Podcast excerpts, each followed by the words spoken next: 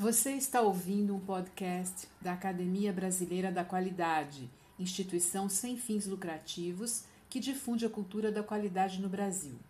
Seus membros são indicados pelos pares, levando em conta a dedicação e contribuição ao longo dos anos para a geração e difusão de conhecimento sobre qualidade no país em seus campos de atuação. Você ouvirá mais uma entrevista sobre o pós-pandemia da Covid-19 com um dos acadêmicos da ABQ. Hoje ouviremos o acadêmico professor Carlos Schauf. É diretor técnico do Instituto Paulista de Excelência da Gestão e sócio-diretor da Compomax Informática, Software e Consultoria em Gestão. Atua desde 1984 no campo da qualidade da gestão. Bom dia, Sr. Schauf. Bem-vindo ao podcast da ABQ. Bom dia, é, obrigado pelo convite. Primeiramente, como você percebe os impactos e consequências da Covid-19? Bem, é, eu penso que os impactos mais superficiais e evidentes, bem ou mal, já foram identificados e alguns endereçados, como na saúde, na economia, na logística, na mobilidade, na indústria, na produção agrícola. Mas, na minha opinião, há um impacto mais profundo e grave além desses, e está fora do radar dos nossos governantes, da mídia e também da maioria dos nossos políticos. Qual é ele? É a interrupção da educação de milhões de crianças e jovens que construirão o nosso futuro. Na pesquisa da CETIC de 2019, Centro de Estudos do Guarda-Chuva da Unesco para Inclusão via Tecnologia de Informação e Comunicação, uma pesquisa chamada TIC Domicílios, 59% das crianças brasileiras das classes D e E não têm acesso à internet e muitas nem têm ambiente para estudar remotamente. Na zona rural, onde a escola naturalmente é mais longe, 44% dos domicílios não têm internet. Além disso, uma família com N crianças em idade escolar precisaria ter N computadores conectados, ou seja, é impossível. É um contingente enorme de cérebros que já estão maltratados pelas nossas estruturas e políticas educacionais, estão colocados em hold eu tenho impressão que o arrasto causado ao nosso desenvolvimento pode ser muitas vezes pior do que o atraso econômico produzido pela Covid-19. No primeiro mundo, esse problema se revelou contornável pela riqueza de megabits por segundo por habitante. Eu não tenho dúvidas de que os países pobres, nesse recurso, terão como consequência a sua produtividade muitas vezes mais afetada do que os ricos. Andaremos para trás mais alguns degraus comparado com o primeiro mundo, se nada for feito para compensar. E precisa ser rápido. O que fazer no curto prazo, afora as medidas já tomadas, para atenuar o impacto econômico, empresarial e social? Para o curto prazo, eu creio que o mais importante seria agilizar a implantação de protocolos de segurança para que as escolas pudessem ser abertas o mais rápido possível. E também esticar o orçamento de guerra para viabilizar a conexão acelerada de grandes contingentes de crianças das classes menos favorecidas à educação remota. É complexo, mas parece viável. Isso ajudaria a recuperar o atraso e também mudaria o patamar do ensino logo adiante.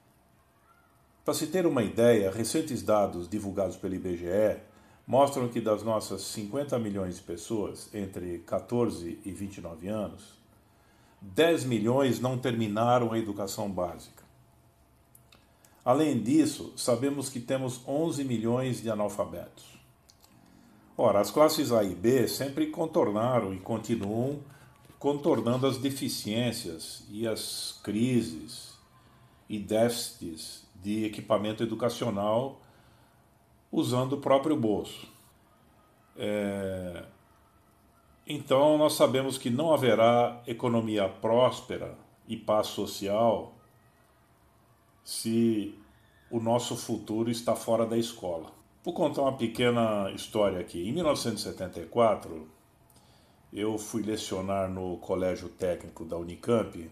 Eu tinha 19 anos para poder pagar minha pensão em Campinas. O meu pai era um tradicional imigrante agricultor alemão e ele achava que eu deveria é, pagar pelo meu sustento, já que eu tinha já era maior de idade. Nessa época, quem sabia a diferença entre bit e byte era laçado para ensinar processamento de dados. Então, no GIS, no quadro negro e cartões perfurados nas madrugadas ociosas do Instituto de Matemática, Estatística e Ciência da Computação, da Unicamp, eu vi dezenas de jovens humildes de 16 a 18 anos que haviam sido aprovados nos concorridos exames de admissão do colégio público mudarem de vida junto com as suas famílias trabalhando na área de TI. Ou seja, é mais provável que mudamos a realidade por meio da prioridade na educação e tecnologia em qualquer circunstância da vida, quanto mais agora no meio dessa enorme crise. Costumamos ouvir que o Brasil é o país do futuro. Isso pode acontecer algum dia? Quando? Como será possível? Acontece que o Brasil tem tudo por fazer e sempre foi e será um continente de oportunidades.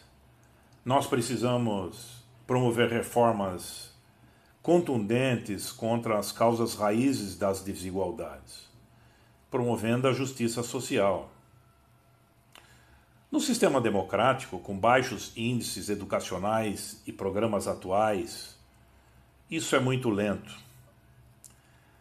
Essas reformas dependem da capacidade de se identificar, atrair e de eleger líderes transformadores, campeões da ética e que pensem nas futuras gerações. Alguma vez você já ouviu um político no Brasil se referir obstinadamente sobre a importância do legado para as gerações futuras, isso é muito raro. Essa capacidade de escolher líderes transformadores, por sua vez, depende do discernimento dos eleitores, que é resultado basicamente da educação de qualidade. No entanto, eu tenho a esperança que a tecnologia digital venha a se tornar um grande acelerador desse processo na próxima década. Se isso ocorrer, creio que haverá bem poucos jovens sem oportunidades em 20 anos. Que conselhos você daria a um jovem que está trabalhando e passa a viver essa situação de crise? Bom, eu daria uns conselhos e, obviamente, esses conselhos estão é, fundamentados nos preceitos da qualidade, né? É, eu diria para o jovem fazer o seu trabalho com qualidade, procurando acertar da primeira vez. E para isso, que ele procure saber o que é certo, o padrão não tente adivinhar ou achar que já sabe. Ou seja, uma pitada de humildade cabe bem nessa história.